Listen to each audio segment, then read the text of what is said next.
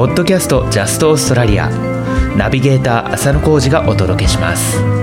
ポッドキャストジャストオーストラリアはオーストラリアや世界のさまざまなフィールドで活躍する人たちへのインタビューを皆さんにお届けする番組です。番組第18回目のゲストは前回に引き続きオーストラリアのギター職人ジャック・スピラです。今回はジャックが主催しているクラフトギター展覧会や皆さんがご存知のミュージシャンスティングに頼まれて作ったギターについて伺っています。インタビューからジャックのギターに対する情熱や謙虚で優しい雰囲気を感じ取ってみてください。それではジャックのギター工房で収録したインタビューお楽しみください。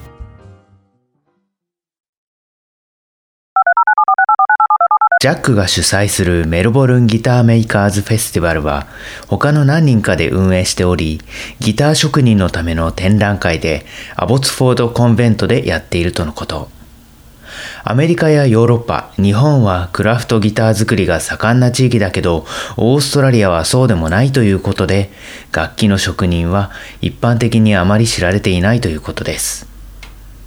なので、クラフトギターを広めるために、こういったフェスティバルを開催しているそうです。Uh, yeah, well, I, I don't organise it just by myself, but I'm one of the people who organises uh, Melbourne Guitar Makers Festival, we call it. Although we're thinking of changing the name to Guitar Show or something like that, because that's what it is really. It's an exhibition. And it's, um, it's, it's a handmade guitar show, basically. Um, held in Abbotsford. In Abbotsford Convent, yeah, yeah. I think um, in contrast to Japan and America, I think mm. Australia, I think, I don't know if this is really true, but my perception is that uh, handmade instruments are much less mm. visible and much less known amongst musicians. Like, um, I, I, I, find my experience is when I meet guitarists, I'm often telling them about handmade guitars for the first time. They've never heard of them before, mm. and I'm introducing them to the to the idea. Whereas in more popular populous nations, I guess, like America, Europe, Japan, mm. where the guitar is popular, handmade instruments are well known, and it's it's well known that if you want to buy a guitar, a handmade guitar is an mm. option to, you could think about which I don't think so much is the case in Australia. So part of the rationale behind this show is mm-hmm. to just try and raise the profile of handmade instruments and you know basically just make them a bit accessible because it's really hard to find. They're not in shops in Australia on the whole. It's hard to find them if you want to see one. Mm. So that's the idea behind it, just okay. to try and. So it's definitely just for handmade guitars. That's mm-hmm. the whole main point of the thing. And, mm. Yeah. 日本のクラフトギターの展覧会にも2回くらい行ったことがあり、スミさんという職人と仲良くなったとのことです。でもジャックは日本語が話せないですし、日本の職人さんも英語が話せないということで、コミュニケーションは難しいそうです。こっちのフェスティバルにも日本の職人さんを呼びたいようですが、前に予防とした際、オーストラリアで開催する時期とアメリカのウッドストックギターショーという有名な展覧会がかぶってしまい、そっちに行ってしまったそうです。アメリカに行くのとオーストラリアへの旅行費は同じくらいということで、大きいアメリカのマーケットに行くのはまあしょうがないと言っています。でも次回のフェスティバルにはタイやマレーシアの職人が来るそうですが、将来的にはぜひ日本の職人も来てほしいということです。And you've been to、um, one of those、uh, guitar shows in Japan? Yeah, a couple. Yeah, yeah it's great. I'm having a lot of fun. friends with uh, like some of the guitar makers in Japan? Yeah, uh, Sumi-san.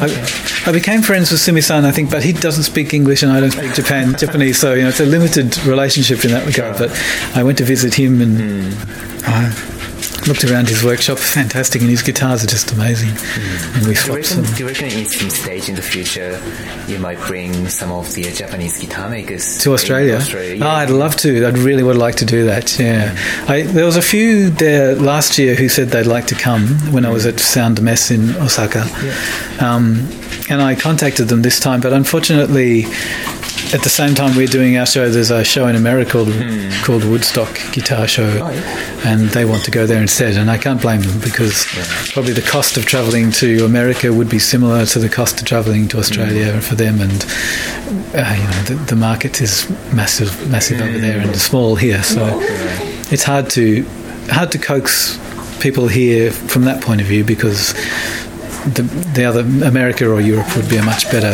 market. Yeah, but I hope so. I, I've I also hope that some Thai guitar makers will come this time, and Oh, maybe a couple of Malaysian guitar makers will come, because it's pretty easy for them to get here. The, the flights are cheap. Yeah, Jetstar or something. Jetstar, yeah, and um, so I, I hope they might come. Yeah, and in the future, definitely, I hope to persuade some Japanese. Oh, okay. guitar Yeah, makers. that would be interesting. Yeah, it would be great for Melbourne too because I mean I mm. think handmade guitars are, are rare in Melbourne anyway. But a show with guitar makers of the mm. quality and of from that I've met in Japan would be almost unheard of here. You know, from from if you're in Melbourne, you know what it's like living in Melbourne. If you want to go to that sort of show, you really you have to go overseas somewhere to America or Japan or Europe to see that kind of a show. To have a little bit of that come here for people to see would be just be fantastic. I think. yeah. スティングに同じモデルのギターを4本作成依頼を受けた時のお話です。 マーティンというギターブランドのリットソンと呼ばれる小さいギターがあって、もう生産終了になったものなのですが、ジャックがロンドンにいる時にそのディットソンを見る機会があって、形や音などが気に入ってそれと同じものを作ったそうです。スティングもその小型のギターが好きなようで、ジャックが作ったディットソンギターをインターネットで見つけて注文してきたそうです。And um, I heard that uh, you made four guitars for Sting. Is that right? I did, yeah. Um, four of the same. I make this small guitar called a Ditson, which is a Martin. It's a copy of a Martin guitar from Okay. uh, early 20th century. I think about 1903 they were brought into production, and they're just a bit of an oddity. They were built. Branded Ditson, they were built for a, de- a department store in New York, I think, called Ditson Stores, and um, Martin built them, and they built them in three sizes: small, medium, and big. And um, they kind of went out of production, you know, a long time ago, probably Yeah, yeah. in the twenties or so. Uh, and there's a whole history around them. But I, someone brought one into the workshop in London when I was there in the eighties, and it's just gorgeous. It's just the most beautiful little kind of baroque shaped thing, and I loved it. Um, I'd never seen anything like it, you know, because I, I was really very young then, and I hadn't seen much. And this thing was just beautiful. I'd never seen anything like it, so I decided to make it and and copy it. And since then, I've made them occasionally. There was never no one ever bought them because they're very small and odd, and uh, you know they're kind of sweet sounding, but not really a versatile all round guitar. Um, but really nice sound.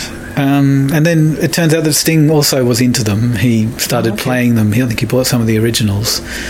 Um, so he was playing Ditsons. I think he still does play Ditsons, and they looked for. They wanted someone to make them, and they found me on the internet. I think because I'd posted photos of Ditsons, and so that's how that came about. And um, 2003年か4年あたりなので結構前の話になりますが、スティング自身が連絡してきたわけではなくて、友人のジョン・カーガンというスティングのバンドのベースを弾いている人が連絡してきたそうです。スティングと話す機会は結局なかったそうなのですが、ジョンとは友達になったということです。なんで4本も注文したかというのはわからないそうです。後にスティングはジャックから買ったギターをジョー・ローリーというスティングと演奏しているミュージシャンにあげたそうなのですが、彼女がオーストラリア人ということもあって、いろいろ話を聞かせてもらったそうです。スティングは実際にツアーでジャックのギターを使ったこともあるそうです。and did he contact you? His Yeah, no, I, I never got to speak to him personally. Okay. His his friend contacted me, who I ended up becoming good friends with. This guy from New York called John Kurgan. He's a, he's a great guy, and um, and also he's Sting's bass player. It's Right. ironic that Sting has a bass player. But, um, it was Danny at the time. I talked to him a bit. Yeah, why he bought four, I'm not sure. I think he just wanted a few. And he ended up giving one to someone called Jo Lawry, who's a singer who works for Sting. Yeah. But she turned out to be Australian, so I met Okay. her. That came around, you know, because I did. I sold those guitars to Sting in 2003 or 2004, so a while ago now, ten years maybe. And um, I wondered if he ever really got any use out of them. I heard he used one on a tour once um, I think he's just got lots of them. Yeah, cool. Yeah, so I don't know. But um, Jo turned up, Jo Lawry turned up in Mm. Melbourne just last year doing a tour because she also has her own career as a singer. Mm. And turns out she has one. Sting gave her one, and she contacted me and went down and checked it out and Oh, got okay. to know her. So that was really interesting after 10 years to see, Yeah, to see yeah. one turn up again. Mm.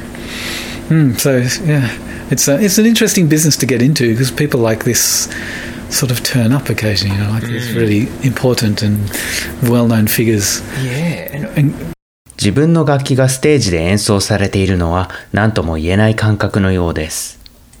楽器は演奏されるために作られていますし、ステージで自分の楽器が使われているのを見ると自分がステージにいる感覚になるみたいです。以前はギターもプロ並みに弾けるようになりたいと思ったこともあったようですが、やっぱり自分はギター職人であり、ミュージシャンにはなれないと思ったそうです。how You do you encounter feel like when you see some musicians, you know, playing your instrument on stage or Ah, oh, some- strong feelings. Yeah, as you can imagine, a lot of anxiety, um, but also, you know, I don't know, a lot of a lot of feelings. But it's great. I mean, it's the main thing to have to have an instrument played is the whole purpose. Yeah, know, yeah, And I, I guess I'm a guitar maker because I'm not a musician. It's like I would love to have been a musician. I would love to play guitar, but figured out fairly early on that that's just not who I am. Mm. So I went into building them instead. So I know, you know, I need people to play them, and so to see them getting played is is fantastic, and and at the same time, extremely sort of worrying because you know, it's like maybe almost like getting on stage yourself and going, oh no, there's something bad's going to happen. Yeah, but um, yeah, it's great. Yeah, it's a Okay. real rush. I love it. I never get tired of it. 5年10年後の目標は特にないようで、今のようにギターを作ることができて、友人もたくさん訪ねてくれて、日本に行く機会もあるこの現状が幸せなのだそうです。でもやりたくないことはあるようで、海外の友達が中国で自分のギターを安くたくさん作ろうという話をくれたことがあったようで、でもそういうことにはあまり興味はないようです。誰かを雇ってギターを作ったり、マーケティングをしたり、経営もしていかないといけないということに正直あまり魅力を感じないようで、今より良いものが作れるとは思えないとジャックは言っています。逆にジャック一人だったら作れるギターも限られているけど、そんな現状に幸せを感じるそうです。Do you have any anything you want to do or like your dream in five years, ten years? Like in ten years time, you want to do something like in guitar making field? Not really, to be honest. I know, I know it probably would be good if I did have that kind of ambition. Um, but life for me at the moment is pretty good. If it just hmm. continues like this, I'll be pretty happy. I think Okay. I've got got this shared workshop with my friends. Lots of people come hmm. in. I get to make guitars. Yeah. I get to have trips to Japan. You know, it's- hmm. um, I never would have got there otherwise. So all this stuff has sort of come unplanned to me, which has given me a lot of faith in just going ahead unplanned. Okay. Um, I mean, I guess I have plans in a way that I just want to keep doing it. But um, I don't. I mean, there's things that I don't want to do. I don't really want to go into production. Uh, I've had some offers from friends who have. I've got friends in Singapore who have factories in China, and they've offered to make my stuff cheaply. And I, I don't think that that would work, and I don't really want to do that. I don't see the point. And or building up this business here mm. to a point where I was employing someone, or you know, making manufacturing on a larger scale. Mm. I have no ambition to do that. I don't see an upside to it. and there'd be a lot of investment in money to get it to that stage, mm. and then trying to sell that many instruments would be really difficult just to to bring in enough cash turnover to, to keep the business running. and also um, you lose control. Lose control, yeah. I don't know. I it would be a big change, and I don't see how it would be a change for the better, to be honest. So, um, it, you know, though obviously there are limitations. Just working by myself, I can only produce so many instruments, and and um, And- twenty guitars per year. yeah, or maybe maybe more, but not much it more. Really special. Yeah, I mean, how many does one need? It doesn't really matter. Yeah, there are millions of guitars. I could build ten, or I could build a thousand, and it wouldn't make any difference. So I'll just do what I can. Yeah, I, don't- I don't know. So it's a difficult to answer that question. I, don't- I don't have a plan. no, no, that's, um, yeah. great answer. Thanks. You're kind. Yeah. ジャック・スピラのギターを日本で取り扱っているのは大阪のドルフィンギターズ東京の渋谷にあるハートマンギターズというお店です実際に手に取って弾いてみたいという方はこれらのお店に足を運んでみてくださいそれではまた次回のポッドキャストジャストオーストラリアをお楽しみにポッドキャストへのご意見、ご感想は、E メールアドレス、info at justaustralia.biz までお送りください。ポッドキャストの姉妹メディア、メールマガジンジャストオーストラリアは、毎週2回、月曜と木曜に配信中です。オーストラリアを含む海外で楽しく暮らすヒントが満載のメルマガ、ジャストオーストラリアもチェックしてみてください。詳細はウェブサイト justaustralia.biz からどうぞ。